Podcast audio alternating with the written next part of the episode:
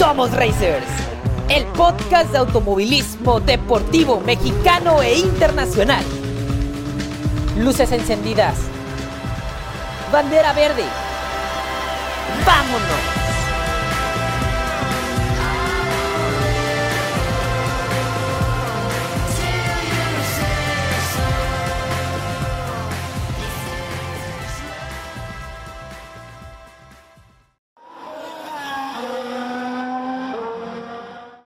Los comienzos en el deporte motor no son fáciles, requieren de mucho esfuerzo, paciencia, tenacidad, de mejorar constantemente, de pulir el talento, de ser resiliente, de lidiar con el fracaso, de ser muy valiente a, y de tener los recursos económicos suficientes para continuar con la carrera de piloto. Más que nacer, un piloto se hace. La edad para empezar a hacerlo es lo de menos. Puedes empezar a los 3 años o a los 33. La clave está en las ganas, en la apertura mental de aprender de los que saben, de aprender de las derrotas y también de las victorias. Y también está en la confianza que tienes en tu talento. Llegamos a la mitad de nuestra quinta temporada con un programa cargadito de información y que abre con la entrevista a un piloto que se preparó tanto física como mental e intelectualmente para subirse a uno de los autos más poderosos que tiene el automovilismo mexicano. El día de su debut en la categoría en la que compite ganó la pole y las dos carreras. En la segunda fecha volvió a ganar el primer hit y esto lo motivó a dar el triple en su faceta como piloto. Obvio hizo mucho ruido entre la parrilla y hoy está consolidado como uno de los racers más completos. Arquitecto de profesión, amante del kitesurfing y orgullosamente capitalino, sabe que la constancia y el esfuerzo siempre traen recompensas. Racers, hoy está con nosotros Jaime Guzmán. Bienvenido a Somos Racers, Jaime. Te agradecemos el haber aceptado nuestra invitación a esta entrevista con la que abrimos el quinto programa de nuestra quinta temporada. No, hombre, muchas gracias a ti, Alonso. Es un gustazo estar aquí en tu programa. Este, muy escuchado y, muy interesante siempre todos los programas que hacen. Muchas gracias. No, gracias a ti. Vamos a, empezar preguntándote eh, a estas alturas del campeonato de Supercopa, ¿cuál es el objetivo realista tanto tuyo como del equipo? Bueno, e, este año ha sido un poco complicado. Empezamos, este, empezamos con, con poca visibilidad en el equipo. Eh, para la primera fecha yo no tenía todavía un equipo firmado este, entonces fui, fui, fui de prueba la primera fecha con Zapata y luego la segunda fecha me fui con Naga y luego regresé con Zapata, lo cual tuvo unas complicaciones ahí para la gestión de los puntos en el campeonato, dejándome sin puntos la primera fecha eh, y, la cuarta en México, pero bueno, este, por, por una descalificación también. Pero entonces vamos, vamos un poco mal en puntos, sinceramente, pero la verdad es que el desempeño del equipo y de Homero y mío ha sido muy bueno en equipo, así que esperamos seguir, este, esperamos seguir sumando victorias como lo hemos hecho hasta el día de hoy. Llevamos, llevamos todas las fechas este, sumando buenos puntos y, con podios, eh, pero bueno, difícilmente vamos a poder llegar a la punta al final del campeonato, faltando solamente dos fechas pero, pero bueno, pues por, lo menos, por lo menos este, seguiremos brindando buenos resultados, seguimos siendo muy competitivos y pues nada, este, seguir preparándonos duro para, para cada vez ser mejores y, y, la siguiente temporada ya arrancar con el pie derecho, ¿no? Sí, indiscutiblemente. ¿Es tu primera temporada en GTM o en Pro 1? No, es la tercera temporada que corro en, en GTM Pro 1 justamente. Este, el, el 2020 corrí con Alessandros junto con Mario Domínguez de mi coequipero. Ya. El 21 también corrí con Alessandros y Mario Domínguez. Y, y, este año estoy con Zapata Racing y con Homero Richards. ¿Y pues qué significa para ti correr en, en este, en, en, uno de los equipos más representativos en el automovilismo deportivo mexicano como es Zapata Racing? Que bueno, no nada más está con, con GTM, también está en tractos, eh, está en motos, está en T500, o sea, abarca eh, eh, muchas categorías Zapata Racing. Sí, sin duda es un super equipo, la verdad estoy muy agradecido por la oportunidad que me han dado de poder correr con ellos. Es un súper apoyo, la verdad, que me brinda para poder estar ahí. Y bueno, he tratado, este, por supuesto, de dar mis mejores resultados y, creo que se han mostrado en la pista. Y pues sí, sí, sin duda es un honor estar, eh, estar con ellos en ese equipo junto con Homero Richards, que es un piloto de renombre súper importante a nivel nacional en el automovilismo. Este, y, pues he aprendido muchísimo de él, ¿no? También. Y, pues bueno, el equipo como tal de Zapata Racing es un súper equipo que tiene una organización impecable. Este, siempre el auto está en impecables condiciones, lo que nos permite poder ser muy competitivos y, y pues nada, muy contento, la verdad. Este, sí, sí, sí, espero poderme quedar muchos, muchas temporadas más con ellos. Sí, estamos seguros de, estamos seguros de que va, va a ser así. Eh, ¿Practicas algún otro deporte además del automovilismo? Sí, bueno, también corría motos. Eh, acabo de dejar de correr motos en realidad, eh, pero corría motos también en, la, en el Racing Bike México. Es otro deporte que me apasiona, las motos. Este, es, es, muy adrenalínico, pero bueno, pues un poquito, conlleva un poquito más de riesgo y es por eso que, que las he dejado un poco de lado. Ahora ya solamente como hobby lo practico en track days y demás, ¿no? Este, eso, y fuera de las pistas, pues hago kitesurf y, y básicamente eso es, eso es lo que más me gusta, ¿no? Este... El, el kitesurf es el que se... Es el, ¿cómo, cómo te explico? Es como la, como la tabla en las playas que, que, te, que te elevan con, con eh, paracaídas, con parapentes o algo así. Sí, así es, es un papalote de aproximadamente entre 9 y dependiendo del viento, pero entre 8, 9 y, y 15 metros cuadrados, que, que, que, lo vas volando y, y pues te, te, te, te, impulsas con el viento y, puedes brincar muy alto y demás. Muy, muy padre. A, ti en lugar de sangre te corre adrenalina por las venas, padre. Sí, sí, sí, la verdad es que desde chiquito me ha fascinado todo lo que tiene que ver con adrenalina y, este, y emociones. Este, entonces, pues se ha notado en los deportes que practico, ¿no? El automovilismo, las motos, el kitesurf. Por ejemplo, desde chiquito nunca me gustó el fútbol, ¿no? Este, se me hacía, se me hacía un poco aburrido y, un poco común. Este, entonces, pues sí, opté por irme por deportes un poquito más extremos, ¿no? Que, toda la vida me ha gustado. También, también me gusta muchísimo volar, volar aviones. Este, te, tengo licencia de piloto de planeadores y eso es algo que apasiona muchísimo también. Entonces, todo lo que tiene que ver con aviones y volar también es este, una de mis más grandes pasiones. Genial, qué genial, qué genial. Jaime, ¿y cómo surge este gusto o esta pasión por ser piloto de carreras de autos? Es una historia interesante porque si me preguntas desde cuándo te gustan los coches y las carreras, te diría desde que nací. O sea, no tengo, no tengo un recuerdo de no ser apasionado de las carreras desde chiquito me acuerdo, bueno, no me acuerdo, pero más bien me contaron que, que, que, cuando me llevaron a la Fórmula 1 aquí en México, en el, en el 93, por ahí más o menos, este, era fanático y me fascinaba y estaba feliz ahí en las gradas con mi mamá y mi papá.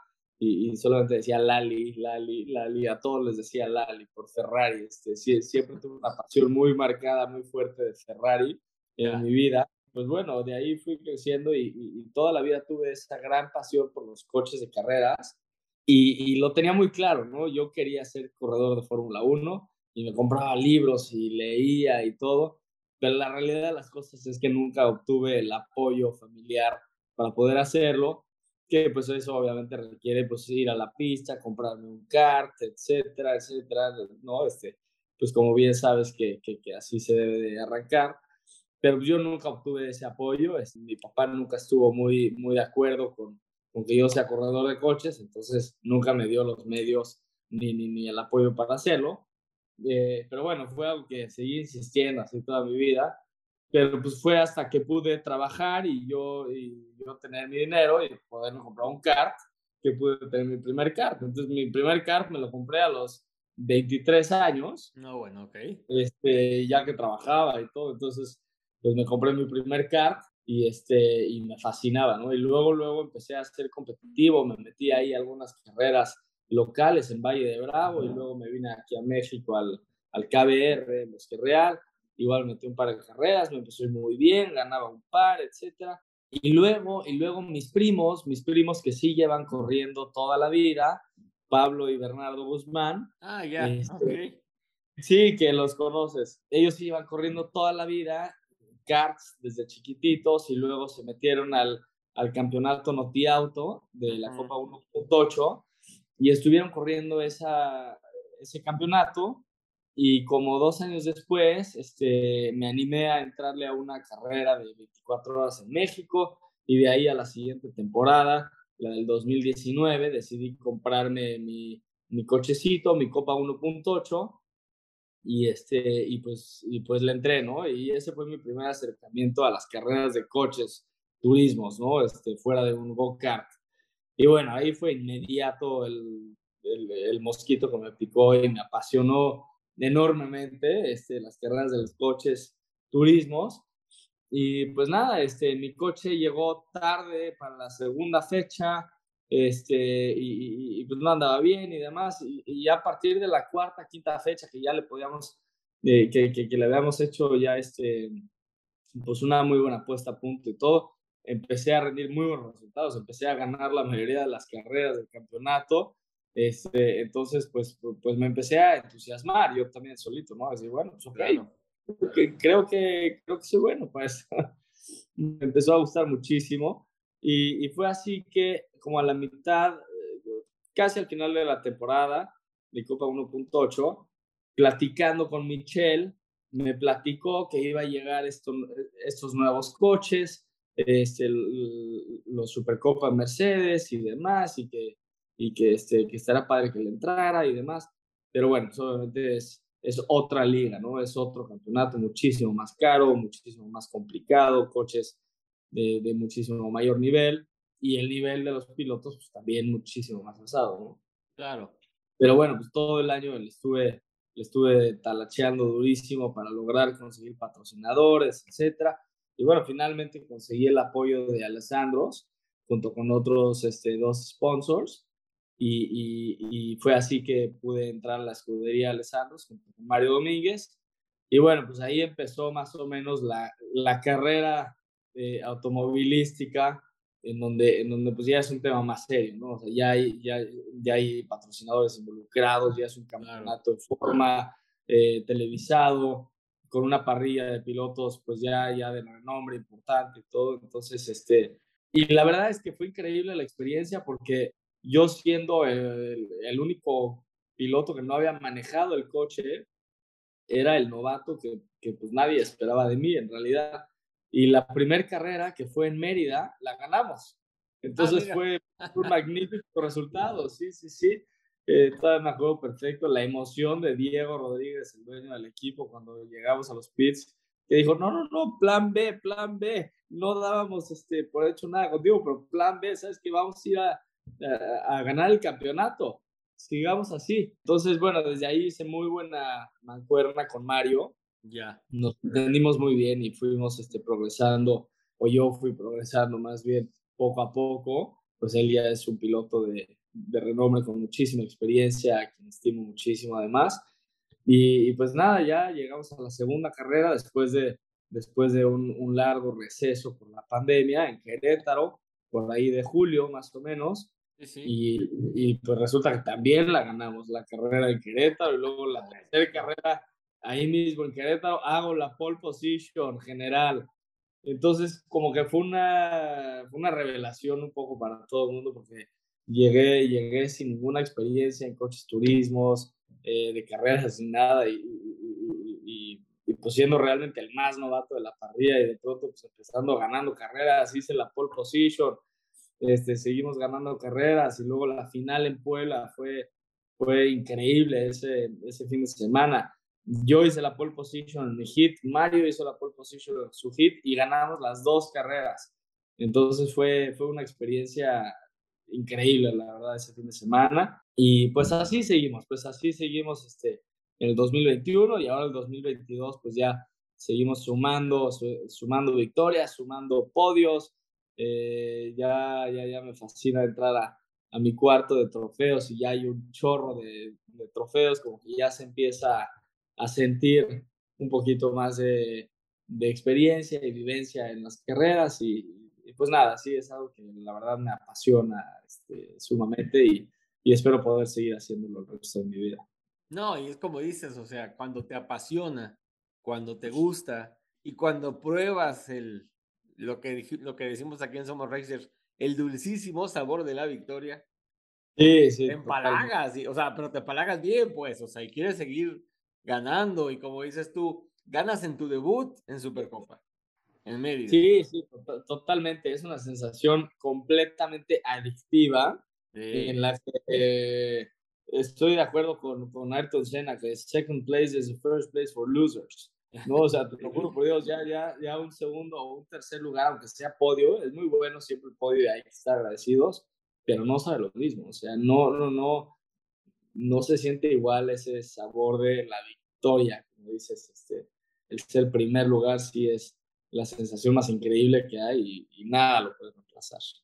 No, y aparte, o sea, la explosión de, de emociones, de adrenalina, de que te bajas, que bueno, que eres el primero en ver la bandera cuadros y dices, wow, o sea, para esto me preparé, para esto trabajé, para esto el lomo buscando patrocinadores y obviamente pues la victoria primeramente es para ti, pero pues también para la gente que está involucrada. 100%, totalmente. Y, la verdad es que siempre soy muy agradecido cuando llego eh, del podio al coche con los equipos, con el equipo y todo. Siempre pido tomarnos una foto con todo el equipo. Y, incluso antes de salir a la carrera, siempre les digo a los miembros del equipo, a todos los mecánicos, les digo, esta carrera va por ustedes, que le han chingado durísimo y han dejado un coche fregoncísimo y competitivo. Este, procuro, procuro sí darles el reconocimiento que merecen, porque, porque sí, sí, son gente, son gente que le chambean durísimo, muy profesionales y, y siempre estoy muy agradecido con ellos, la verdad. Padrísimo, padrísimo y qué bueno que reconoces esa labor de los mecánicos, de los ingenieros, de los, de los que le meten mano al coche. ¿Has participado en alguna carrera fuera de México? No, fíjate que no, no he corrido en ningún lugar este, fuera de México. Hasta el momento han sido puras carreras nacionales, pero sin duda es algo que, es algo que está en mi, está en mi, en mi visión y, y sí quisiera hacerlo, este, ir a Estados Unidos, correr en alguna categoría importante como INSA o en Europa las Preventic Series o 24 Hour Series. Ahorita lo que más me antojaría sería enfocar mi carrera de automovilismo hacia carreras de, de, endurance, ¿no? Resistencia. sí, de resistencia, eh, de las 24 horas, etcétera. Este, y bueno, si me preguntas eh, cuál sería mi sueño dorado, sería correr las 24 horas de Le Mans y ganarlas. Eso sería sueño, mi sueño dorado, que, que, que la verdad es que aún, aún lo veo alcanzable. O sea, sí, claro. Muchos me preguntan, oye, entonces, ¿qué, ¿cuál es el siguiente paso? ¿Fórmula 1 o qué? Y no, pues no, tristemente la Fórmula 1 ya es, ya es un, este, un serial que está completamente fuera de mis posibilidades eh, por, por, por, por, las especificaciones, ¿no? O sea, son fórmulas, ahí hay que, Ahí hay que correr desde los cuatro años, karts, y luego participar en todos los campeonatos en Estados Unidos, luego en Europa, y luego Fórmula no sé qué, y luego, y luego Fórmula 3, Fórmula 2 y, y, demás. Entonces se vuelve, se vuelve un, este, pues una carrera entera de, de, de, toda la vida, ¿no? Pero, pero bueno, en este serial de, de resistencia, la verdad es que sí veo las posibilidades de poder llegar ahí eventualmente y, este, y, y pues eso sería un sueño, ¿no? Sí, ojalá, ojalá pueda, puedas realizarlo y que podamos ver ahí en las 24 horas. Digo, con participar, ganar sería el mega plus, pero con participar, porque vivir la experiencia de estar en, en, la, en la carrera de resistencia más importante del mundo, eh, bueno, eh, creo, que, creo que la experiencia valdría muchísimo, ¿no? ¿Tienes planeado participar en las 24 horas de, de México este diciembre? Sí, sí, sí, es el plan, es el plan. Este, sí, sí, la llevo corriendo todos los años este, consecutivos desde el 2019 o no, 2018. Así que sí, este año no planeo fallar tampoco. Perfecto. Y bueno, vamos a platicar ahora de, del Auto 20 el famosísimo Auto 20 de Zapata Racing. Claro. ¿Consideras que tiene personalidad? O sea, ¿se, ¿se, deja manejar o hay que agarrarle el modo? ¿Tiene truco? No, sí, la verdad es que es un coche bien, bien, bien difícil de manejar. Es muy técnico, muy, muy brioso. Este, digo, es un coche con, con 550 caballos de fuerza, tracción trasera, con llantas slicks. Este, tiene todas las especificaciones para ser un magnífico coche de carreras, pero sí hay que saberlo manejar bien y con mucho cuidado, ser súper dócil, súper suave con el coche, ser muy preciso porque si te pasas tantito de lanza, en un segundo estás contra el muro o, en el pasto o, o, en los nopales, como una vez me pasó ya, ya en León que acabé adentro unos nopales. No, bueno, este, Porque toqué tantitito el acelerador de más, se me fue por atrás, toqué tantito la tierra, se me fue y ni te avisa el coche, de repente ya estás, ya estás estrellado. Pero es un coche sumamente divertido de manejar, muy, muy, muy demandante que eso lo hace muy divertido, o sea, estás concentradísimo todo el tiempo, entonces eso lo hace muy, muy divertido. Te exige muchísimo físicamente, o sea, cada, cada vez después de una carrera estás agotado, te duele la espalda, los brazos, las piernas, estés sudando como loco, o sea, te exige muchísimo el coche, pero bueno, pues eso es, eso es parte de lo divertido. La verdad es que no sería igual de divertido si fuera un coche dócil, y facilito de manejar. No, y aparte la potencia que tiene, la tecnología también.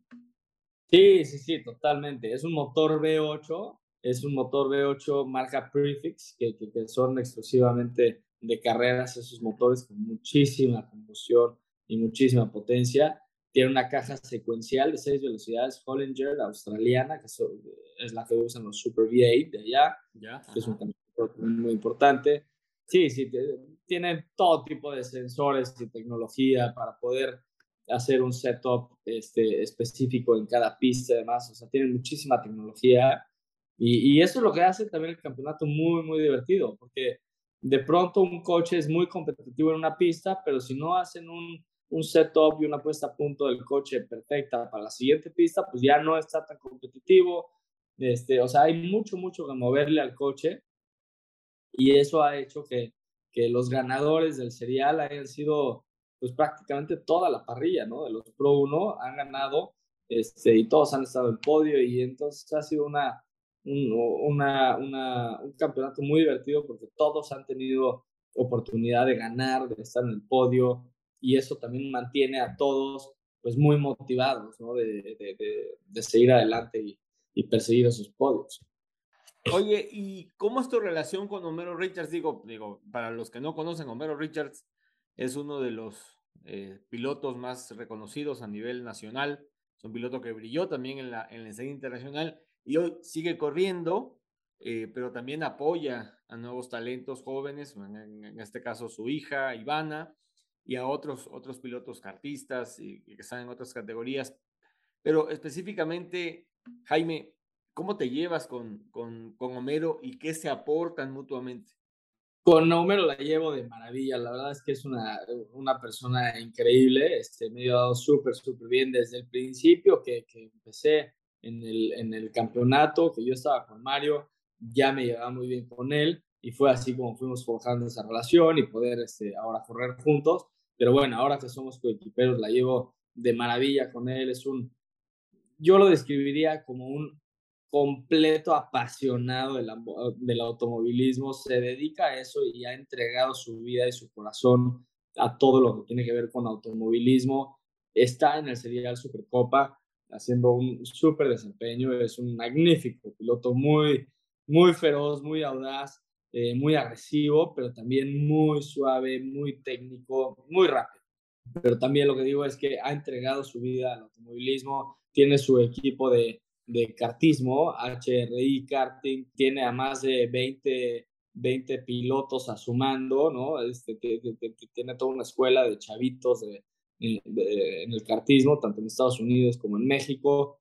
Ha hecho las cosas muy bien y, y, y ha entregado y, este, y educado pues a, a, a, mucha gente en el automovilismo, empezando por Iván, a su hija, que, que ya está haciendo eh, muy reconocida a nivel cartismo y está desempeñando un súper papel, está siendo súper competitiva, está arrasando los campeonatos, eh, es una súper, súper piloto y pues no es, más que, no es más que una gran enseñanza de su papá, Homero, ¿no?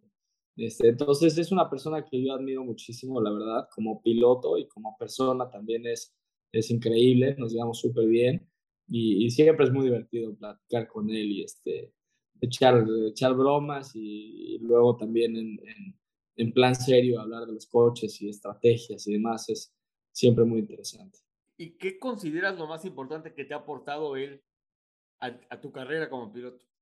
Híjole, pues son muchas cosas, la verdad, este, son, son, muchas cosas que, que, que, hemos practicado en cada, en cada pista, en cada, en cada carrera, pero, pero, pero pues sí, una de, las, una de las cosas más marcadas es que siempre hay que ser muy tenaz, muy tenaz en la pista, ser muy calculativo, muy suave, muy inteligente, pero también muy tenaz. O sea, de nuevo, me recuerda un poco a Ayrton Senna, cuando decía, este, if you know, if you see a gap and you no longer go for the gap, you are no longer a race driver. Y, creo que Homero maneja muy similar en ese sentido, ¿no? O sea, ve la oportunidad y la ataca, sin pensarlo tres veces, ¿no? Sin pensarlo dos veces. Y, y sí, creo que así es como tienes que ser como piloto para, para poder aprovechar todas las oportunidades dentro del margen de, de, del Olimpio, ¿no? En las carreras. Claro, claro, y, y aprender también de él que, pues, que lleva muchos años en este, en este negocio, ¿no? Eh, pasamos a otra pregunta. Jaime, fíjate que en la, en la fecha 6, ahorita en Querétaro, ahí de Supercopa, eh, bueno, en lo que estábamos haciendo nuestros recorridos para tomar fotos y videos para las redes sociales, eh, nos, nos, paramos ahí cerca de un, toldo de estos de, de invitados de patrocinador y escuchamos a unas personas que estaban platicando decían, no, los pilotos no deben ser considerados atletas de alto rendimiento. Pues, pues nada más manejan el coche y listo. Identificamos esta idea que muchas personas que van y que conocen incluso el automovilismo tienen acerca de un piloto de carreras. Sí, mira, la verdad es que este, sin juicio, porque pues, pues son gente que no, no, no, que a lo mejor no tiene, no tiene idea de automovilismo, entonces, bueno, sí, sí, sin juzgarlos, eh, digo que no, no, no, estoy, no estoy en absoluto de acuerdo con esa noción que sé que mucha gente la tiene, que desde afuera parecen cochecitos andando en una pista y manejados por un piloto que, que, pareciera que no se cansa. Este, pero es, es, es, muy equivocada esa noción. Como te decía hace rato, el coche, sobre todo este campeonato, es excesivamente demandante físicamente y mentalmente, o sea, hay que estar muy, muy concentrados constantemente. Entonces, no tanto es el, el esfuerzo, que es mucho, pero el esfuerzo que haces dentro del coche, sino la preparación que conlleva como piloto poder estar dentro del coche en óptimas condiciones para poder ganar una carrera. O sea, toda la preparación previa a una carrera es hacer muchísimo ejercicio, mantenerte físicamente súper saludable, súper fuerte, con muchísima resistencia. Entonces, toda la preparación previa a las carreras, pues es muy fuerte, es como la de cualquier atleta de alto rendimiento, ¿no? Y luego, este, y luego, pues en la, carrera es, es, cuando te pones a prueba que, que, todo el ejercicio previo fue para poder mantener un, un nivel de rendimiento este, pues muy alto, ¿no? Y poder tener una resistencia óptima y estar a la altura. Por ejemplo, explícanos un tantito y explícales a nuestros racers eh, cómo es correr en un coche del, del Gran Turismo México de Supercopa, por ejemplo, en Aguascalientes, que hace un calor del diablo. Sí, sí, sí, me acuerdo. No, bueno, pues es una sensación increíble. Este, yo, como lo, yo como te lo describiría, que es justamente la parte más importante de mi proceso de preparación para subirme al coche es lograrme hacer uno con el coche y que el coche y yo seamos uno solos y que podamos estar en la pista yo sintiendo cada tuerquita, cada pedazo de llanta, el volante, cada vibración, poder sentir cualquier defecto, falla o un buen desempeño del coche en la pista, ¿no? Entonces es este integrarte muchísimo al coche, ser uno para poder sentir todo. y, pues nada, este, en la pista, pues la verdad es una sensación increíble, ¿no? Y a toda velocidad, este, muchas veces entre muchos coches también, es, es una sensación de adrenalina altísima, pues ahí precisamente en Aguascalientes, que, que, además tienes un óvalo y una recta enorme y luego la peraltada y todo, tiene muchísima, muchísima grado de complejidad esa pista.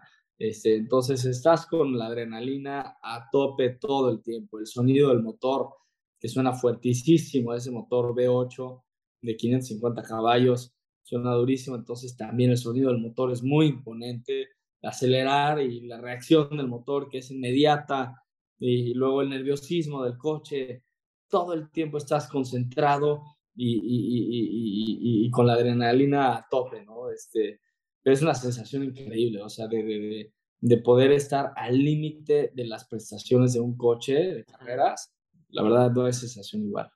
Perfecto. Pues mira, antes de terminar, vamos a pasar a nuestra ya conocida y muy gustada sección de tres preguntas y respuestas rápidas. ¿Vale? Ok.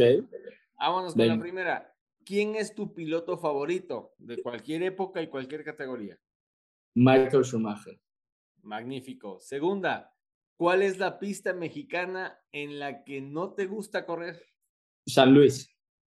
Perfecto. Tres, ¿consideras que hace falta un salón de la fama del automovilismo mexicano?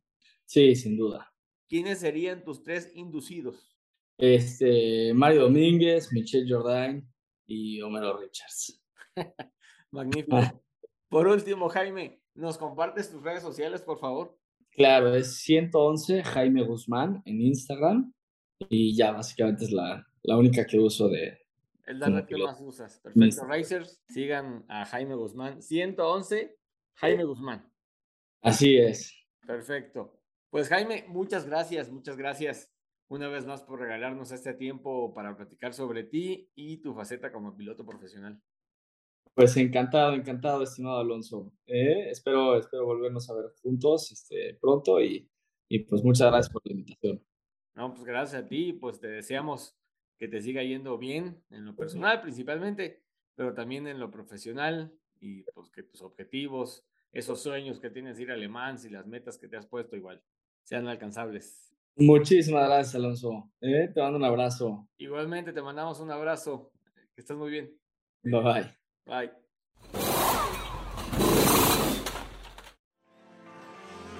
NASCAR México.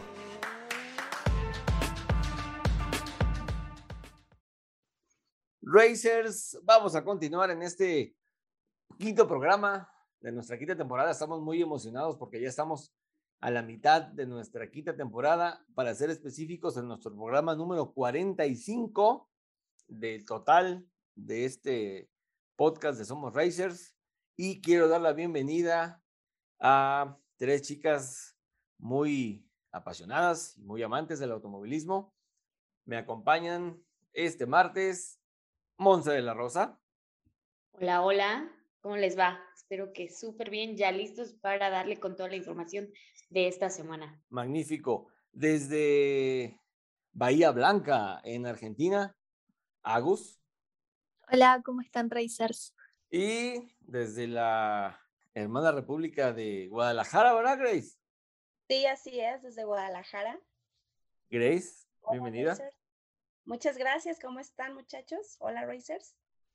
Perfecto, pues Vamos, tenemos mucha tela de dónde cortar para el programa de esta semana, Racers, y vamos a seguir hablando de automovilismo deportivo mexicano. Ya escuchamos eh, a Jaime Guzmán, al arquitecto Jaime Guzmán, que es piloto del equipo Zapata Racing en, Super, en Supercopa, diciéndonos varias cosas muy interesantes sobre su carrera como piloto, pero eh, este, el fin de semana pasado tuvimos actividad de NASCAR México Series en el Superóvalo Aguascalientes y tuvimos muchísima actividad en pista, eh, muchas emociones, estuvo muy buena, tanto lo que pasó el sábado como lo que pasó el domingo. Y de lo que pasó el sábado nos va a platicar Grace. Grace, dinos, ¿cómo estuvo NASCAR México el sábado ahí en Aguascalientes? Bueno, Racers, les comento que tuvimos las prácticas y clasificaciones tanto de las Trucks México Series como de los autos NASCAR. La división de novatos de las Trucks fue la primera en tocar pista hidrocálida el sábado por la mañana, pero después de eso hubo una sesión un poquito de 20 minutos. Emiliano Tagusa marcó el mejor crono con 28.620 segundos y después de eso salieron los Strokes NASCAR México y ahí va Javi Razo con 24.091 segundos, que fue el más rápido de la tanda. También el NASCAR Challenge, lo que fue el queratano Julio Rejón, tuvo un fin de semana buenísimo hacia 23.952 segundos, que fue en la primera práctica. Después de eso, le tocó el turno a los expertos de trucks para entrenar y Rodrigo Colombres, que pasa por un momento deportivo, marcó los 28.57 segundos. Ahora, los B8 de NASCAR México volvieron a la pista para una segunda tanda de entrenamientos y el piloto local, Rogelio López, hizo un crono de sesión poniendo 24.35 segundos sobre la pista. Y con los conoce estos muy bien. Los pilotos del Challenge también tuvieron su segunda práctica y otra vez Julio Rejón puso el mejor tiempo que fue 23.969 segundos, lo que fue para el queratano. Ahora, para cerrar las prácticas, tanto novatos como los expertos de las trucks entrenaron juntos, siendo otra vez Rodrigo Colombres el más veloz con un tiempo de 27.981 segundos. Tras una pausa para las juntas de pilotos e inspecciones de autos y las camionetas, ahora tuvimos las cuales saliendo primero a la pista los autos de NASCAR México y NASCAR Challenge, que un ex campeón de la categoría y un multifacético piloto lograba la posición de privilegio, el gran Rubén Robelo, cuya entrevista pueden escuchar en el programa 7 de nuestra segunda temporada, el cual estaba marcando los 24.70 segundos sobre el trazado hidrocálido compartiendo la primera línea con Rubén García Jr. Ahora en el challenge se impuso quien venía siendo el más rápido en las prácticas. Bueno, ahora en la sabatina cerró la quali de Trucks México Series y después de una tanda bastante movida, Diego Ortiz, el capitalino de la camioneta 19 de Hugo Oliveras Speed Racing, se hizo con la posición del privilegio al marcar un crono con 28.461. Jorge Quiroz de Dynamic Motorsport saldría a su lado en la primera línea de arrancada y el sábado estuvo muy movido. El domingo le dijo, quítate que ahí te voy y de lo que pasó ese día en el Superóvalo Aguascalientes, ahora nos va a platicar Alonso. Perfecto, Grace. No, bueno, lo que pasó el domingo en, el Superóvalo Aguascalientes, que dicho sea de paso es la pista más rápida del automovilismo deportivo mexicano, es un óvalo con un banking bastante interesante, son casi 20 grados de banking, entonces eh, eso le, pone riesgo, le pone mucha emoción al, al automovilismo, en este caso a NASCAR. Varias categorías visitan el óvalo, el superóvalo Aguascalientes, en el que ya tuvimos la oportunidad de estar, cubrir un evento de Supercopa. Y bueno, las velocidades que se alcanzan ahí son, son de miedo ¿eh? para, para una categoría mexicana.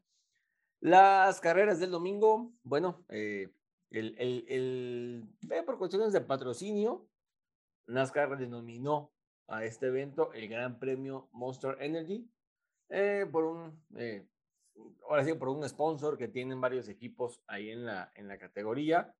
Eh, esto fue la octava fecha del campeonato 2022 de NASCAR y de Trucks México Series. Recordemos que las camionetas de Trucks corren junto a, a los autos stock, los B8 de, de NASCAR México Series. Y el domingo, el domingo reciente, más o menos como eso de las 11.50 prox, comenzó la carrera de las camionetas y para no hacérselas tan largas, el, ganador otra vez, y digo otra vez porque regresa después de una sequía de triunfos, Diego Ortiz. Diego Ortiz empezó ganando, eh, empezó el año, perdón, la temporada, empezó ganando cuatro veces seguidas y bueno, ya luego llegó Nico Rivas, le rompió la racha. Luego ganó, si no me equivoco, eh, se impuso Rodrigo de Colombres, incluso en Monterrey. Y bueno, Diego Ortiz, el piloto de la camioneta 19 del Hugo Oliveras Speed Racing, se impuso en Aguascalientes. Eh, el equipo trabajó muy bien en esa camioneta y le entregó un, una muy buena, un buen coche, una buena camioneta, a Diego, a quien ya también entrevistamos aquí en el programa, y gana la carrera en el Superóvalo Aguascalientes, ustedes disculpen, seguido en el podio por Rodrigo de Colombres y por Eric Galicia. Esto representó el 1-2-3 para el HO Speed Racing, el equipo del legendario Hugo Oliveras. Decimos, decimos legendario porque este personaje del automovilismo deportivo mexicano eh, tuvo por ahí unas batallas de salud de las que salió avante con mucha fuerza, con mucho ánimo. Es un apasionado por el ejercicio. Él hace ciclismo, él hace senderismo. Está en una súper buena forma, Hugo, a quien saludamos. Y eh, bueno, aparte también eh, tiene equipos en NASCAR, tiene equipos en Supercopa y eh, por ahí también coachea a algunos cartistas. Entonces, un super domingo para la gente de, de Hugo Oliveras, que hace el 1-2-3 en Aguascalientes, con Eric Galicia, que se sube al podio también en las camionetas. En eh, novatos, eh, digamos que Trox tiene una división de expertos y una división de novatos, y el, el, podio que les acabo de dar es el de los expertos, que también fue el podio general. Pero en novatos ganó Emiliano Tagozán. Este muchachito estaba en Fórmula Karts hace un año y dio el salto hacia las camionetas, hacia Trucks México Series, que es, digamos, el primer paso de muchos pilotos para entrar a NASCAR, que es la categoría eh, top de autos stock en, México. Y bueno, Emiliano Tagozán pertenece a Dynamic Motorsport, es coequipero de Nico Rivas y de Jorge Quirós. Y bueno, ha venido ganando, ha venido haciendo pole positions, entonces Emiliano es ahí el, el principal candidato al novato del año en la categoría de las camionetas. Termina la carrera de las trucks y eh, vámonos a, las, a, la carrera de, a la carrera de NASCAR México. Rubén Robelo, como nos decía Grace, salió en la pole, pero como por ahí de la vuelta 4 más o menos, perdió el liderato con Rubén García Jr. luego tuvo un desperfecto en el coche y pues desafortunadamente el capitalino de Alessandro Racing tuvo que abandonar. Fue una carrera tranquila, una carrera con pocas banderas amarillas, hubo ciertos contactos ahí con Marco Marín, con Manolín Gutiérrez, eh, pero de ahí en fuera la cosa estuvo pacífica. Entonces, eh, fue una carrera tranquila, les digo, la, la bandera amarilla de los pit fríos, pues esa es de cajón, pero por contactos o por golpes contra el muro, pues no, realmente hubo muy pocas. Rubén García Jr. se impone, en, en, NASCAR México. NASCAR México, en este caso los autos stock, tienen dos, tienen, sí, dos divisiones. NASCAR México, que son los expertos, entre comillas, y, eh, y NASCAR Challenge, que son los novatos, entre comillas, ¿no? Entonces, Rubén García Jr. Se, se, adjudica la cuarta victoria de la temporada, el, de, el del Canels Logitech Racing, y el nacido en San Luis Potosí, y de quien pueden escuchar eh, la entrevista que le hicimos aquí en el programa. Gana, gana Rubén García Jr., que viene muy inspirado y que, que quiere por ahí ya también otro título en NASCAR. Obviamente, al, al vencer en Aguascalientes, Rubén eh, asalta la primera posición del, del campeonato que tenía Abraham Calderón tras su victoria en Monterrey, pero con la victoria de Rubén García en Aguascalientes se vuelve a subir al primer lugar y la lucha por el campeonato de NASCAR México está brutal. Abraham Calderón, que eh, como les decíamos fue el reciente ganador en Monterrey, uh, llega en segundo lugar. Aquí hay que hacer mención de que eh, Calderón, como él se hace llamar, remontó nueve lugares, nueve lugares. Había arrancado en la posición 12, si no me equivoco, en la posición sí, 11 o 12, no recuerdo, y termina en segundo lugar de la, de la, del podio en este caso. Y Rogelio López, que era el, el piloto local, el, el piloto hidrocálido, se sube al podio, eh, vuelve al podio también el Roger, y Agua con Roger se mete a la pelea por el título. Faltan eh, pocas fechas para que termine la temporada 2022 de NASCAR y créanme que la cosa se va a poner muy, muy interesante. Max Gutiérrez eh, llega en cuarto lugar y Enrique Vaca, el Tatita, eh, completa el top 5 y estos dos fueron los que más posiciones ganaron. Max Gutiérrez arrancó en la posición 27 y Enrique Vaca arrancó en la posición 22. Entonces la remontada del lugar estuvo interesante para, para Max y para el Tatita, que el Tatita viene en una buena racha, ¿no? Hizo podio en tractocamiones en, Supercopa en Querétaro y ahora eh, asegura un top 5 en NASCAR México. En Challenge, qué día, qué domingo tuvieron los, los hermanos Rejón. Julio Rejón gana en Challenge, venía haciendo muy bien las cosas el fin de semana en, en, en Aguascalientes con los mejores tiempos en las prácticas, con la pole position, pole position perdón, en la clasificación de Challenge y ahora eh, se adjudica su primera victoria en, en, la categoría de NASCAR México y es, es su hermano Rodrigo, Rodrigo Rejón, eh, igual venían teniendo los dos así como que unas actuaciones medio, ¿cómo les explico? No, no de parte de ellos, sino que pues si no chocaban, el, co el coche no les respondía, pero vamos, el equipo, la escudería Triple G, perdón, hizo muy buen trabajo, les entregó dos buenos carros tanto a Julio como a Rodrigo y eh, hacen el 1-2, el primer 1-2 para los hermanos Rejón en NASCAR México. Y el líder del campeonato, que es Andrés Pérez de Lara, eh, ocupa la tercera posición del podio. Y bueno, ahí Giancarlo Becchi vuelve a un top 5 después de dos fechas eh, medio malas para él. Y aquí hay que hacer mención, y yo sigo insistiendo que hay que ponerle atención a Eloy Sebastián, a Eloy Sebastián López, perdón, el famoso Oaxaquito. 17 años tiene el muchachito. Es cartista, corre en Notiauto y corre en Estados Unidos. Ahora corre en NASCAR y de, corre en las camionetas, perdón, también, con la camioneta número 10, si no me equivoco. Y ahora se subió a un NASCAR Challenge. Es su debut en la división y lo hace con un, top 5. Entonces, muy buenas estuvieron las acciones de, de NASCAR México en Aguascalientes y la siguiente fecha de la categoría eh, va a ser en el Autódromo de Querétaro, otra vez con el óvalo, eh, los días 8 y 9 de octubre en, en, el Autódromo del Ecocentro Expositor.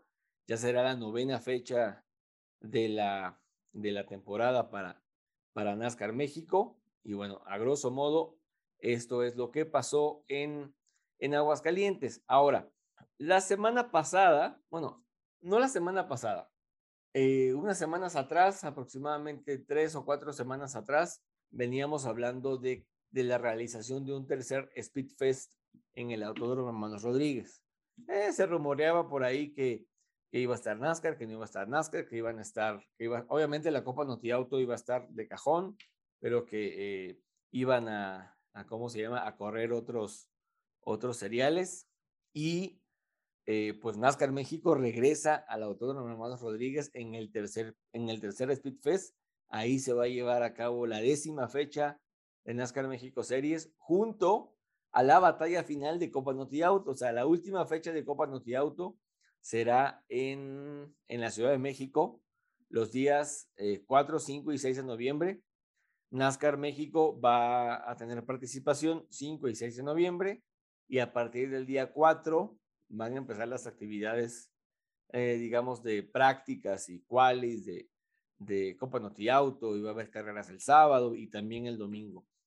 Se va, se retoma la configuración del óvalo en el de Hermanos Rodríguez, y bueno, eso va a ser maravilloso porque se va a definir el campeonato de Copa Noti Auto y marca el regreso de NASCAR México a la catedral del automovilismo deportivo en nuestro país. La última vez que corrió NASCAR México en, el Autódromo Hermanos Rodríguez fue en 2015, es decir, ya hace siete años que, que la categoría de autos stock eh, más importante del país había corrido ahí en el recinto capitalino y regresa este año. Anoten la fecha Racers 4, 5 y 6 de noviembre. La carrera de NASCAR es el 6 de noviembre en una configuración de óvalo que es muy poco utilizada, que se usaba obviamente para NASCAR en aquel entonces, vamos, hace siete años, cuando podía correr la NASCAR ahí, pero pues regresa, regresa la, la categoría y vuelve ese óvalo a formarse. Va a ser una semana después del Gran Premio de la Ciudad de México de Fórmula 1, o sea, El 30 de octubre tenemos el Gran Premio en la carrera de Fórmula 1, bueno, lo que es 27, 28, 29 y 30, actividades de Fórmula 1 ahí en el autódromo. Y una semanita después, Noti Auto, NASCAR México en el tercer Speed Fest de este 2022. Realismo Nacional.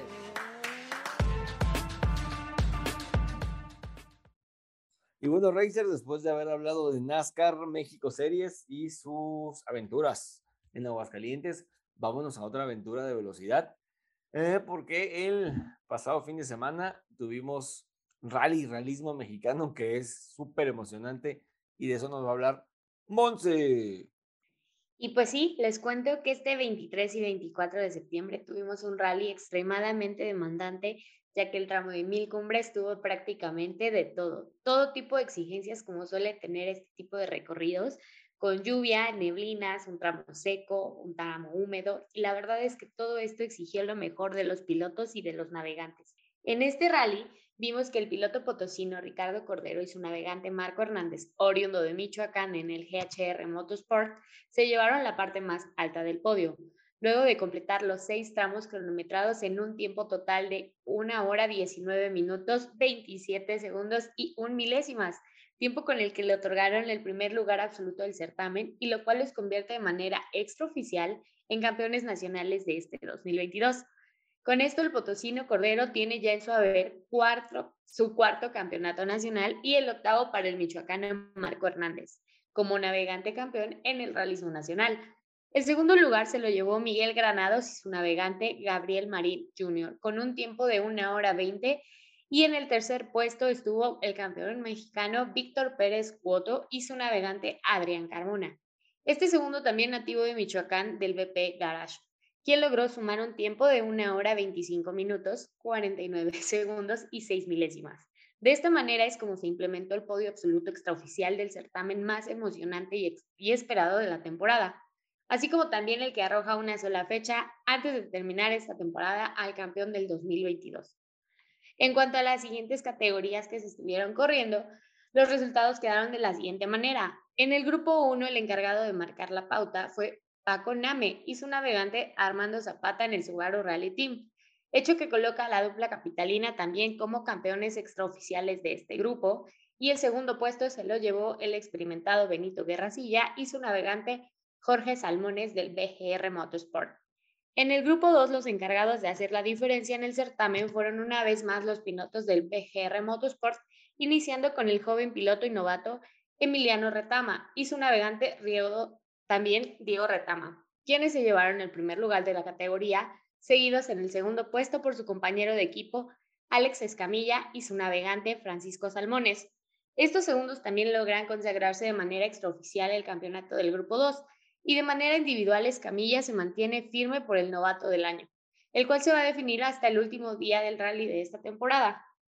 El cuarto ganador del tercer sitio, perdón, en cuanto al ganador del tercer sitio, resaltamos el desempeño de la dupla michoacana conformado por Raúl Ferrer y Erika Ferrer, quienes por segunda temporada, por segunda ocasión de manera consecutiva, en este rally logran subirse al podio ya que el año pasado en este mismo rally ellos consiguieron el primer sitio de la categoría.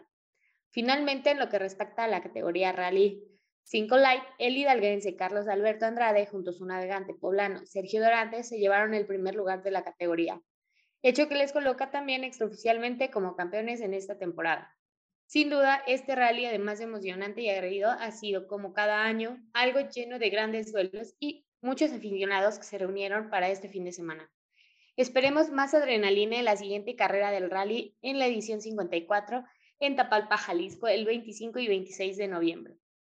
Eh, nada más una pregunta, Monse. La siguiente, el siguiente rally creo que ya es la última fecha de la temporada 2022 del Campeonato Nacional de Rallys. Es en Tapalpa y ¿cómo se llama el rally? Porque debe tener un, un nombre. A ver. Será el rally montañas, uno de los más antiguos del país. Eh, de hecho, es, si no me equivoco, después de la carrera panamericana, el rally más antiguo que tiene México, el rally montañas, que se, como bien nos decía Monse, se lleva a cabo en, el estado de Jalisco, en, el municipio de Tapalpa, ya casi a finales del mes de, de noviembre, se va a llevar a cabo esta última fecha del Campeonato Nacional de Rally. Y bueno, como también nos platicaba Monse, pues ya sabemos quiénes son los campeones eh, prácticamente de cada, de cada categoría. Ahí tenemos a, a Ricardo Cordero, eh, perdón, sí, a Ricardo Cordero y a Marco Hernández. Eh, yo siempre digo esto, pero también ya los entrevistamos aquí en Somos Racers. Entonces. En que también tienen entrevista con nosotros. Sí, también. Y Pancho Name, que también fue campeón de, de, la categoría G1, de ahí del mismo rally, del mismo campeonato nacional de rallies, también lo pudimos entrevistar aquí en el, en el programa. Entonces vayan a escuchar lo que nos dicen estos, estos grandes realistas mexicanos y pues ya preparándose para lo que viene, que es la carrera panamericana. Les estamos preparando un especial muy especial, este, que pronto van a ver en nuestras redes y aquí en el podcast sobre eh, uno de los rallies de rally, no uno, sino el rally de regularidad más importante del continente americano, que es la carrera panamericana. Fórmula E. Entonces, vamos a pasar de motores a gasolina a los motores eléctricos y Agus nos va a platicar sobre un evento súper, súper especial que se va a desarrollar, desarrollar perdón, en la Ciudad de México a partir del próximo año. Agus, ¿nos platicas de qué se trata, por favor? Ya hablamos del campeonato 2023 de la Fórmula E y su nueva era con estos nuevos coches Gen 3 que darán inicio a la temporada en México. Será el 14 de enero de 2023 en el circuito del Autódromo Hermanos Rodríguez. En cuanto a las características de estos nuevos autos, hay que decir que fue presentado como el coche ligero, potente, sostenible y eficiente jamás construido. Esta nueva temporada no solo celebrará la llegada del nuevo Gen 3, sino que también tiene de especial los nuevos equipos como McLaren, que ya anunció su entrada como reemplazo del equipo Mercedes EQ, y competirán bajo el nombre de Neon McLaren Fórmula E Team, que todavía falta que anuncie uno de sus dos pilotos, ya que René Rast ya fue confirmado. Otro de los equipos que se une al campeonato para la novena temporada será Maserati con el equipo Grupo Deportivo de Mónaco. Y con respecto a las entradas, ya se están vendiendo los boletos en la página Ticketmaster, más o menos los precios varían entre 300 y 540 pesos. Hay descuento para niños de 3 a 15 años y entradas accesibles para personas con discapacidad. En cuanto a las actividades de entretenimiento dentro del autódromo, se encontrará una zona infantil, lugares de comida y simuladores. También contarán con la presencia del dúo de DJ Nervo y está aclarado en la página oficial de la Fórmula E que el acceso a estas actuaciones está incluido en cualquier entrada de tribuna. Y por otro lado, estamos a casi un mes de que la Fórmula 1 llegue a México. Juan Carlos nos va a contar sobre una de las categorías de soporte que va a competir en el Gran Premio de la Ciudad de México. Fórmula 1 A principios de año fue anunciada la realización de la segunda edición de la Legends Cup, una de las categorías de soporte que tendrán participación en el marco del Gran Premio de la Ciudad de México de Fórmula 1 los días 29 y 30 de octubre. Tanto don Federico González Compeán, director del Gran Premio, como Michel Jordan Jr., Mario Domínguez y Rodrigo Sánchez, el representante del evento, comentaron en su momento que trabajarían para que la parrilla de este año tuviese a expilotos que hayan corrido en las mejores categorías del automovilismo deportivo a nivel mundial. El día de la presentación de Legends Cup, además de los históricos Mario Domínguez y Michel Jourdain, ambos expilotos de kart e IndyCar estuvieron presentes el canadiense Paul Tracy, el español Oriol Servia y el italiano Max Papis, que corrieron en distintas épocas en la categoría de Estados Unidos de monoplazas. Conforme avanzaron los meses, se fueron integrando a otros expilotos y pilotos en activos como Bruno Junqueira, Alex Tagliani y el ex Fórmula 1 Mark Blundell. Durante la segunda fecha de Supercopa en Aguascalientes, el mismo Michel Jordan Jr. anunciaba que tanto él como la organización del evento estaban en pláticas con más expilotos de Champ Car, Kart, IndyCar, NASCAR y Fórmula 1 para ser los partícipes del rooster de la Legends Cup. Ahí mismo, en el Super Óvalo de Aguascalientes, nos acercamos a Mario Domínguez y le preguntamos qué posibilidad, qué posibilidad habría de que Adrián Fernández integrara la parrilla de Legends Cup Y esto fue lo que nos dijo. Y ahora platícanos un poquito, brevemente, obviamente, de la Legends Cup, cómo va Legends Cup, qué avance tiene, digo, aparte de lo que ya sabemos. Pues mira, eh, este fin de semana Michelle anunció que se planea traer a, mínimo 15 pilotos más, leyendas de que estuvieron en la India, algunos de Fórmula 1, para sumarse a los que anunciaron ahorita, que es Paul Tracy, Max Papi, Oriol Servia, Michelle, obviamente, y yo, un servidor. Y pues hemos tenido una respuesta maravillosa en redes sociales de la gente, está muy emocionada de ver correr esos pilotos con los que muchas generaciones crecieron viendo en la televisión. Entonces es un, será un espectáculo más que sume al Gran Premio de México en la Fórmula 1. Oye, y algo de Adrián Fernández, digo, estaría maravilloso que él participara, pero ¿hay, hay chances de que participe Adrián?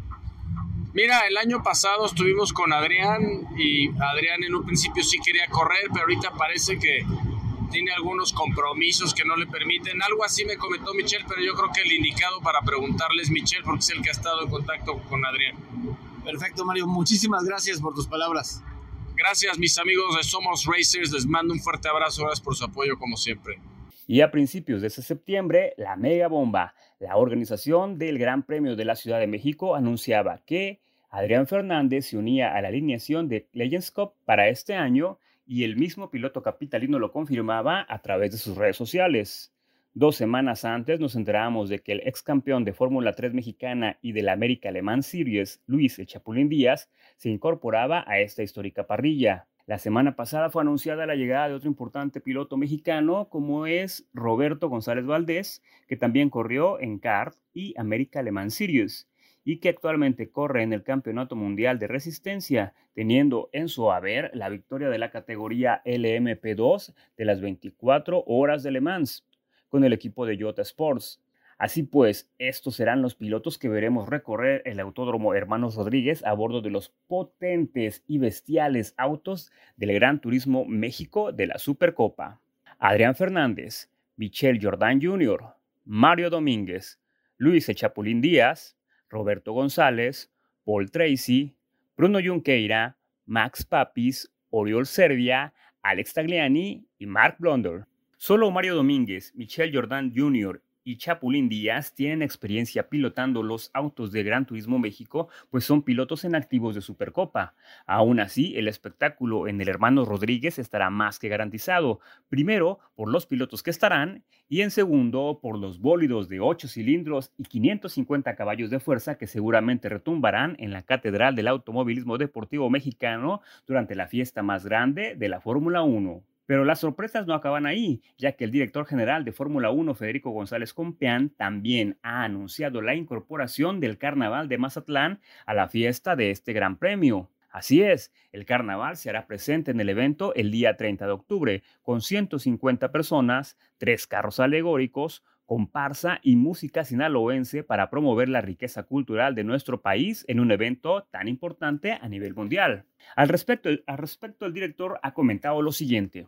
Nos entusiasma colaborar con el gobierno de el estado de Sinaloa para poder disfrutar un poco de su cultura ante los millones de aficionados que disfrutarán del Gran Premio de México en el mundo entero. Por su parte, Luis Guillermo Benítez Torres, alcalde del municipio de Mazatlán, comentó, el Carnaval Internacional de Mazatlán reúne a miles de locales y turistas para disfrutar de la tradición, pasión, baile, fiesta, convivencia familiar, música, alegría, cultura y arte que ofrece el estado de Sinaloa. Nos emociona ser parte del Gran Premio de la Ciudad de México y embellecerlo con elementos únicos del carnaval.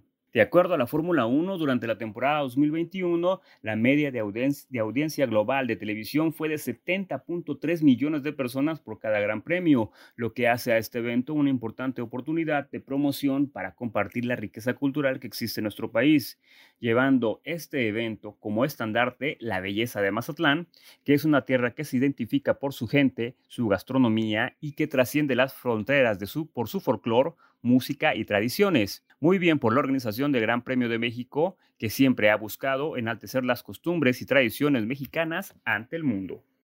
Y bueno, Racers, la Legends Cup, en este caso, de lo que nos acaba de dar Juan Carlos, va a ser una categoría que si usted va a la Fórmula 1, desde donde nos, está escuchando, a cualquier parte del mundo que usted venga, o de cualquier parte del país, eh, si van al Autódromo Amados Rodríguez el 27, perdón, 28, 29 y 30 de octubre, no se pierdan la Legends Cup, eh, van a escuchar a los autos más potentes que tiene el automovilismo deportivo mexicano, conducido por grandes pilotos o, y expilotos, perdón, de IndyCar, de Champ Car, incluso de Fórmula 1.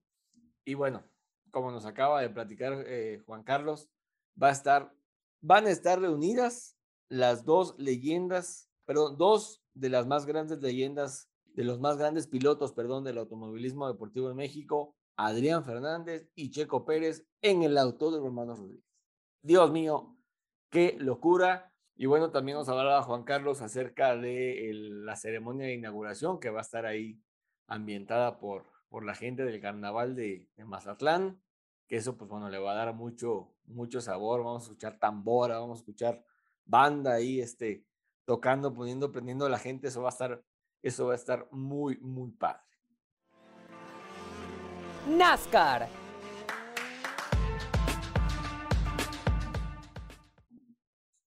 Ahora vámonos a hablar de NASCAR, de NASCAR Cup Series y de los playoffs que siguen desarrollándose eh, ahí en los Estados Unidos con la categoría reina del automovilismo deportivo gringo. Y bueno, tuvimos eh, el domingo pasado, el domingo reciente, una carrera en el Texas Motor Speedway la Auto Trader EcoPark Automotive 500, que eran 500, 500 millas, en el, en, el, en el Texas Motor Speedway, como les, les, digo. Y bueno, fue una carrera que comenzó movida, que comenzó con buenas acciones, pero cayó la lluvia, cayeron los relámpagos y ya saben que en las categorías de Estados Unidos cae un rayo, bandera roja y hasta que se acabe la tormenta. Así se acaba el miércoles, reanudan. Pero eh, fue la pausa más o menos como de una hora, hora y media aproximadamente, en lo que terminaba de caer la lluvia, se calmaban los rayos, eh, entraban estas máquinas padrísimas que debería tener la Fórmula 1 a secar la pista y arrancaban las, las acciones otra vez. Y bueno, después de la, carrera estaba programada para las 2.30 de la tarde, hora de México, eh, la pausa fue como de hora y media más o menos. Se reanudó a eso de las 5 de la tarde, hora de México, y terminó a las 9.30 de la noche, hora de México. O sea, fue una cosa como de cuatro horas entre banderas amarillas.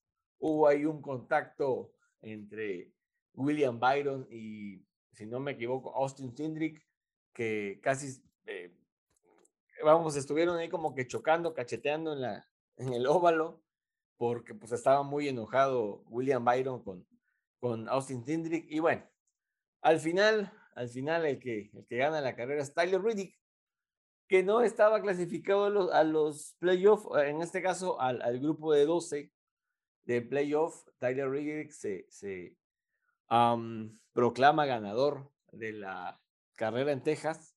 De hecho, fue cuarta victoria en el año, más bien dicho, fue la cuarta victoria de un piloto fuera de los playoffs esta temporada. Él no está en playoff, eh, él sigue corriendo porque así son las reglas de NASCAR, ¿no? Entonces, eh, pero pues también comprometió el, pase eh, de otros pilotos al, a los primeros ocho, digamos que el grupo de los ocho, que es la, es la etapa que, la etapa que sigue y, la, y que se va a definir en Taladiga, que va a ser la carrera del próximo fin de semana, del próximo domingo. Entonces, les voy a platicar nada más cómo, cómo está el tema de los, de los playoffs, ¿va? La primera carrera de la ronda de 12 fue ahorita en Texas, fue el domingo pasado en Texas, y ah, les voy a decir cómo, cómo está el asunto. William Byron, digamos que, que terminó séptimo en Texas, es su, su resultado 4 en, en el top 10, o sea, lleva cuatro top 10 consecutivos el buen William Byron con toda su frustración que les platicaba con, con Austin Tendrick. Digamos que él encabeza, digamos que él, está en la posición número 8, ¿sí? Es como que el piloto en riesgo, el que podría no clasificar. Esto es como tipo las cuales de Fórmula 1, ¿no? Que más adelante les explicaremos cómo funcionan los playoffs de NASCAR. pero ahí está como que en la, en la, ¿cómo es que le dicen? En la tablita y puede que en Taladiga o avance o de plano quede eliminado. Les, les comparto las posiciones de los playoffs. Chase Elliott sigue a la cabeza ahí con del clasificador. Lo sigue Joey Logano. Chase Elliott es de Hendrick Motorsport. Joey Logano es de Penske, que está en segundo lugar. Ross Chastain, que es compañero o coequipero de Daniel Suárez en el Trackhouse Racing, está en tercer lugar.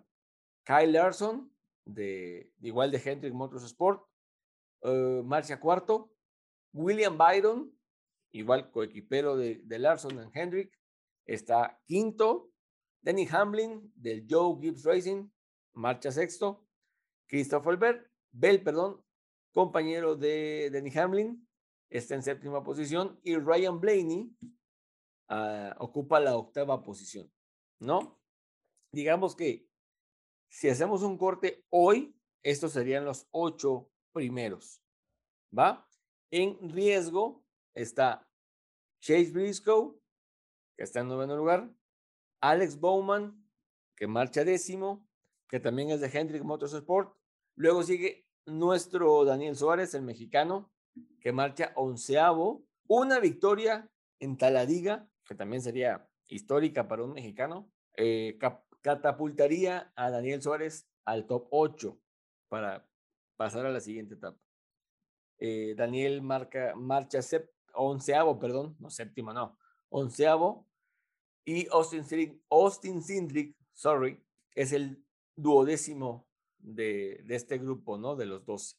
Entonces, las cosas se van a poner bastante interesantes en la próxima fecha de NASCAR, que va a ser en el Talariga Super Speedway el próximo 3 de octubre. No, perdón, ahorita les voy a decir qué fecha, Dios mío, qué fecha es la próxima la próxima temporada de la próxima temporada, porque siempre digo temporada, la próxima fecha de NASCAR es el 2 de octubre en, en Taladiga, ahí en uno de los, de los óvalos más icónicos que tiene el automovilismo deportivo norteamericano. Entonces, las cosas en NASCAR así están y se van a poner más buenas conforme se vayan reduciendo eh, los clasificados. Como les digo, en Taladiga corta y conocemos a los primeros ocho.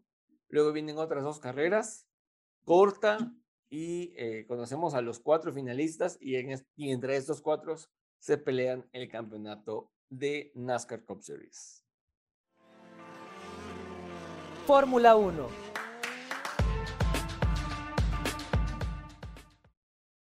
Y bueno, ahora, Racers, Fórmula 1, vamos a hablar de lo que eh, ha, acontecido esta semana. Hubo bastantes noticias de Fórmula 1 y una de las noticias más importantes fue el anuncio del calendario oficial de la máxima categoría para la temporada 2023. 24 carreras.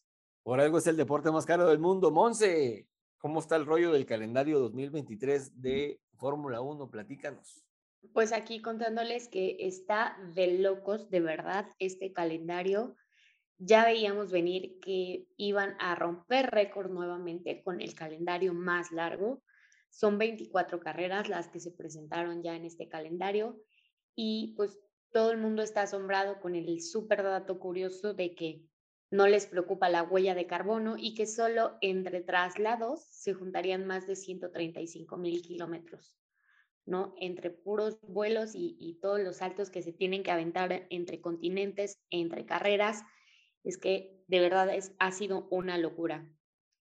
Este calendario pues fue publicado esta semana, ya ha sido ratificado por el Consejo Mundial del Deporte Motor de la FIA y pues está causando mucha controversia por este tipo de cosas.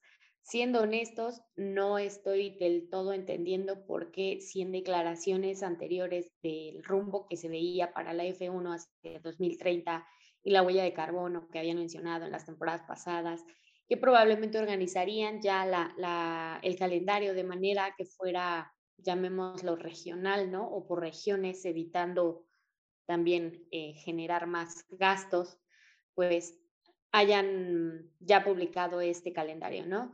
Eh, esto pues realmente está atentando directamente contra la huella ecológica que decían que iban a, disminuir.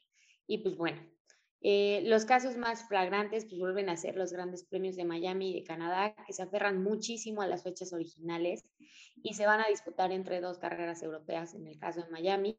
Además forman eh, pues un, doblete ahí con Baku bastante complicado y aunque pues hay dobletes y cosas que, que ya veíamos venir, eh, vemos por ahí la renovación de, de Mónaco, que bueno, pues también por fechas de repente, lejos de agilizar el calendario, lo entorpece un poco. También vimos, bueno, vemos en el, en el calendario que entre la penúltima carrera que se va a llevar a cabo en Las Vegas y la última que es en Abu Dhabi, pues ahí, por ejemplo, solo hay una semana entre carrera y carrera y son más o menos 20 horas de avión o 13, 14 mil kilómetros. Pues todo esto está sumando llamemos puntos para que pues al final de la temporada el campeonato, los pilotos y los equipos no quieran volver a saber de, la Fórmula 1 hasta que regresen de vacaciones, ¿no? Hay seis dobletes en el calendario y pues eh, hay dos dobletes. El primero lo forma Imola, Mónaco y España, que se van a dar entre el 21, y el 21 de mayo y el 4 de junio y el segundo pues forma parte de la gira en América con Austin, México y Brasil, que van a ser entre el 22 de octubre y el 5 de noviembre.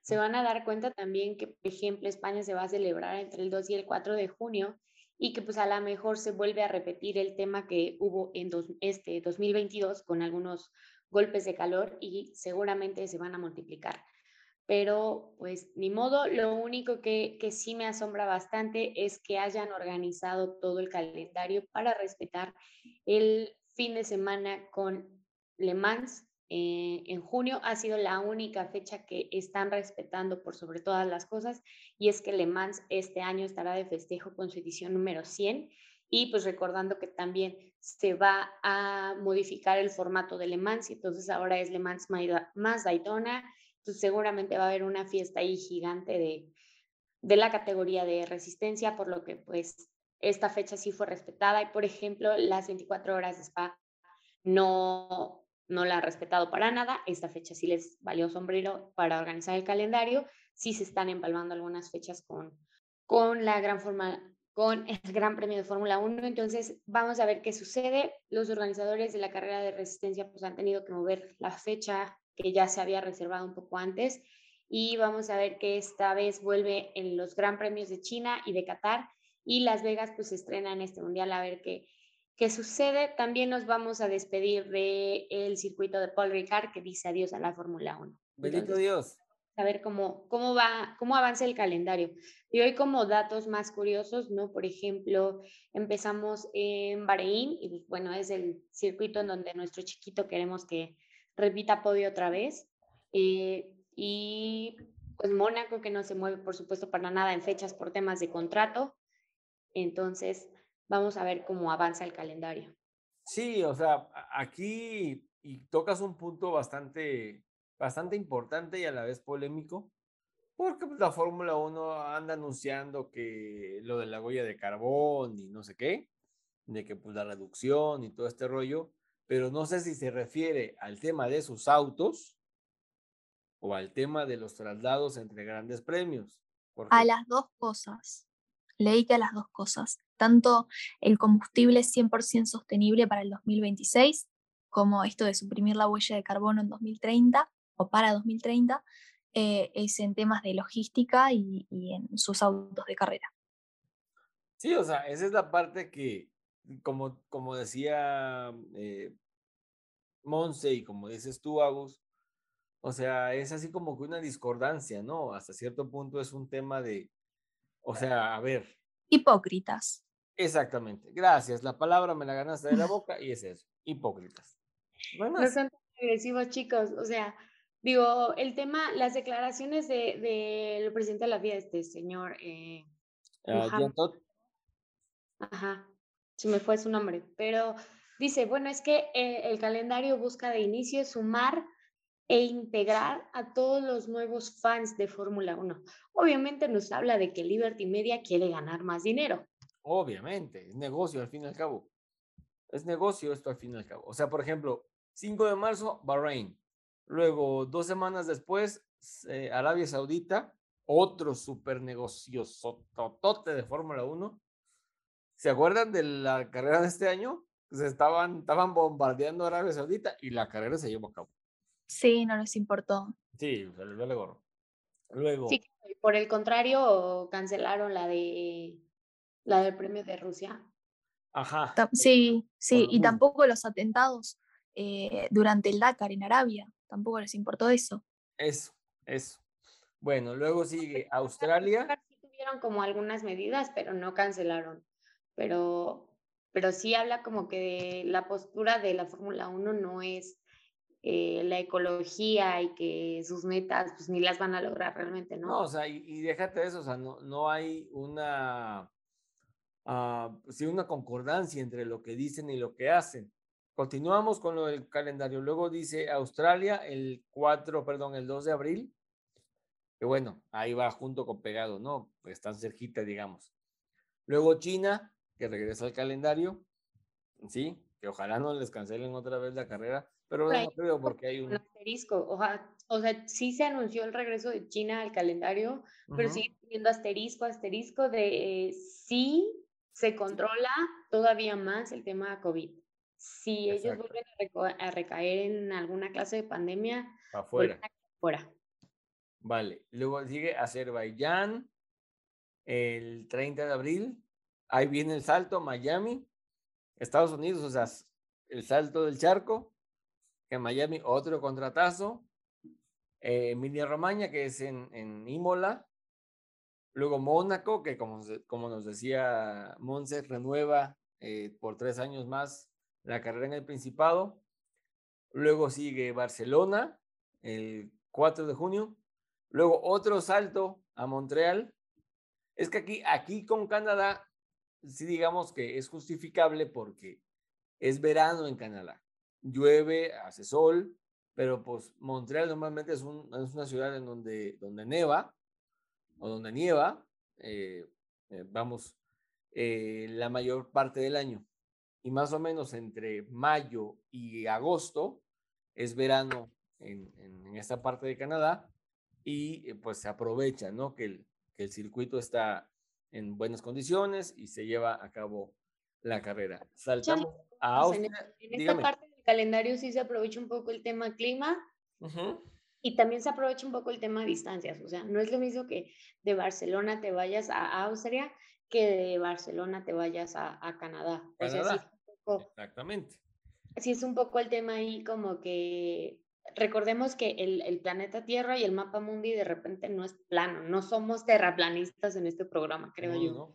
Este, entonces, es un poco el tema de que de repente entre continentes, aunque nuestros mapas de la escuela nos hayan enseñado que arriba es arriba y abajo es abajo, para volar no funciona de esta manera, ¿no?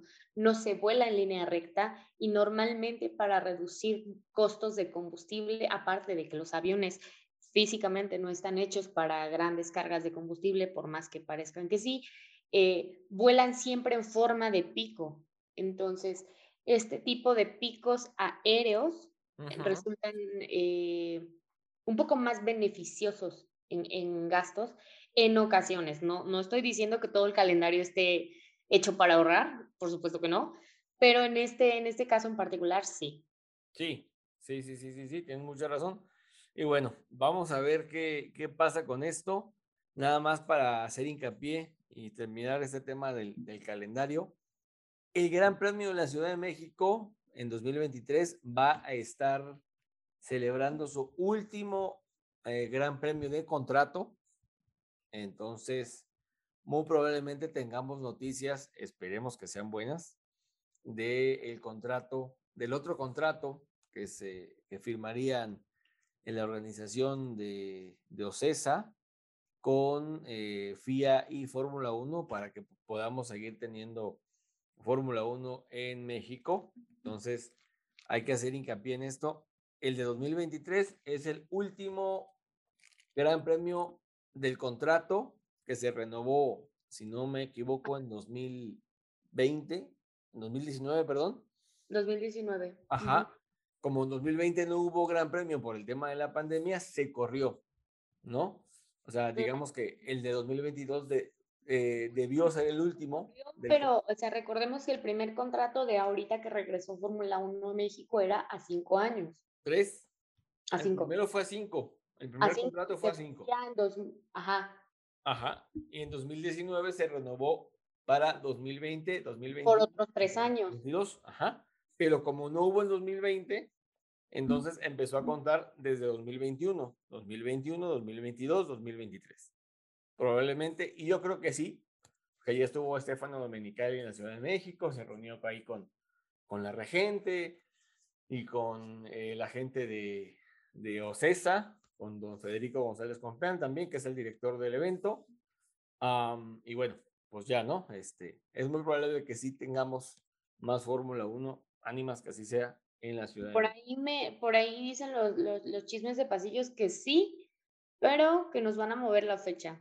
Y lo interesante de la fecha que tenía México, que incluso ya nos la movieron, es que muchas de las veces el calendario se definía en México. En México tuvimos, por ejemplo, que Lewis ya era campeón desde México, ¿no? Dos veces se coronó Lewis en... Exacto. Entonces, lo interesante de México, aparte de que pues, es ir a verlo, este, era que nosotros veíamos quién, quién se coronaba campeón y pues ah, ya nos van a dar fecha nada más como para cumplir con el calendario. Tampoco me quejo, pero... Sí, pero pues digo, a, a, nosotros nos tocó, a Somos Racers les le tocó cubrir el campeonato, los dos campeonatos de Lewis Hamilton en, en la Ciudad de México y pues créanme, la sensación es otra, la sensación es otra al, ver que un, que un piloto se corona campeón en México. O sea, está muy, muy padre eso. Hablando de pilotos de Fórmula 1, Grace nos va a platicar sobre eh, un piloto que renueva y otro que se va. Entonces, uno que se va, que todo el mundo quería que se fuera. Grace, échale. Bueno, Racers, les comento sobre, me imagino que ya saben de quién hablamos, de la Tiffy que no continúa el siguiente año, porque bueno, Williams ya lo hizo, perdón, este, ya lo hizo oficial eh, a través de sus redes sociales, que definitivamente la Tiffy ya no habrá más el siguiente año. Eh, entró en el 2020 y nada más en dos ocasiones fue cuando pudo tener este, una puntuación que fue en el GP de Hungría y en el de Bélgica en el 2021. Además de que pues no ha sido nada bueno y consecutivamente ha sido vinculado con demasiados accidentes. No sé qué. Latificó, latificó, se nos va latificó. Ok. Y bueno, hay otro, otro piloto, creo que nos va a hablar Grace, que este piloto, en lo particular, yo le veo potencial, venía haciendo muy bien las cosas en categorías inferiores, pero bueno, este, su equipo le dio un voto de confianza para continuar con con él el próximo año. ¿De quién se trata, Grace? Bueno, les comento que también me imagino que ya se imaginan, es de Yuki Tsunoda, que seguirá en Alfa Tauri en 2023. Franz mencionó que el plan era de tener a ambos, a Gasly y a Yuki juntos. Eh, Tsunoda había comentado hace varias semanas que su futuro depende de cosas de fondo que sentía él muy satisfecho con lo que había logrado, pero que estaba reconociendo que los últimos resultados no eran pues bastante buenos. Y sería un gran reto para él convertir su potencial en, un tipo de habilidades que puedan ayudarlo a liderar un equipo en dado caso de que Gasly ya no estuviera ahí. El tema es que el próximo compañero de Yuki Tsunoda podría ser Nick Debris. Según lo que hablamos en el programa anterior, es muy probable que Nick Debris llegue al Tauri. Por ahí se habla de que antes del Gran Premio de Singapur, es decir, esta misma semana o después de la carrera en Singapur, tengamos ya noticias de quién va a ser el compañero de, de Yuki Tsunoda en el Tauri el próximo año. ¿Y eh, quién suena para reemplazar a Latifi, Grace? También está muy mencionado a Nick Debris y Logan Sargent. Ajá. pudiera ser que es, puedan reemplazarlo. Son rumores todavía. Sí, son rumores, como dice la canción del venado, son rumores, son rumores. Entonces, ah, vamos a ver. No sabe de qué estás hablando, Alonso. ¿Cómo, cómo? La generación Z no sabe de qué canción estás hablando. Este, en su Spotify pueden buscar el venado y ya. Ahí, ahí, ahí este, van, a saber de qué les hablo. Pues bueno, a grosso modo, Racer, esto es lo que ha pasado en Fórmula 1 durante la semana pasada. Viene esta semana que por fin tenemos Fórmula 1 con el Gran Premio de Singapur que se va a correr el, el viernes, del, del, viernes 30 de septiembre al domingo 2 de octubre. Va, la carrera es muy tempranito, es el domingo a las 7 de la mañana, así que no se desvelen, duérmanse temprano el sábado para que alcancen a ver este, la carrera el domingo. En Argentina va a ser a las 9 de la mañana, si no me equivoco. Agus, ¿estamos bien, verdad? Sí, de 9 a 11, de 9 a 11. De 9 a 11. Entonces, este, obviamente, en el próximo programa vamos a estar analizando ya lo que pasó en el Marina Bay Circuit de Singapur y les agradecemos, les agradecemos muchísimo el haberse quedado hasta el final de este programa, el haberlo escuchado completo. Gracias en verdad por, por eh, estar con nosotros, por seguirnos, por escucharnos. Chicas, vámonos despidiendo. Empezamos contigo, Agus. Bueno, chau, Racers. Hasta el próximo programa. Chau, chicas, chicos. Monse. Un gusto, como siempre, saludarlos y escucharnos por este medio. Denle compartir y síganos en nuestras redes sociales, no se les olvide. Las redes sociales de Somos Racers, acuérdense, en Facebook estamos como Somos Racers, en Twitter y en TikTok estamos como arroba Somos Racers. Eh, gente del TikTok, gracias, ya somos más de 2500, ¡uh! ¡Qué nice! Y en Instagram estamos como racingnews.ap. Grace, vámonos. Racers, un gusto estarles informando. Espero les haya gustado el programa del día de hoy.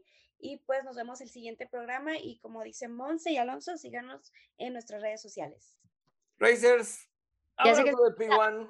¡Ea! No, todavía no. Espérame, corre, corre, dime. Les tenemos una sorpresa para la Panamericana. Síganos en nuestras redes para que se den cuenta de qué estamos hablando. Sí, sí, ya como les habíamos dicho, estamos preparando un especial ahí de la carrera panamericana. Entonces, atenti a nuestras redes sociales. Ahora sí, abrazo de P1 para todos ustedes. Stop talking, but I'm racing.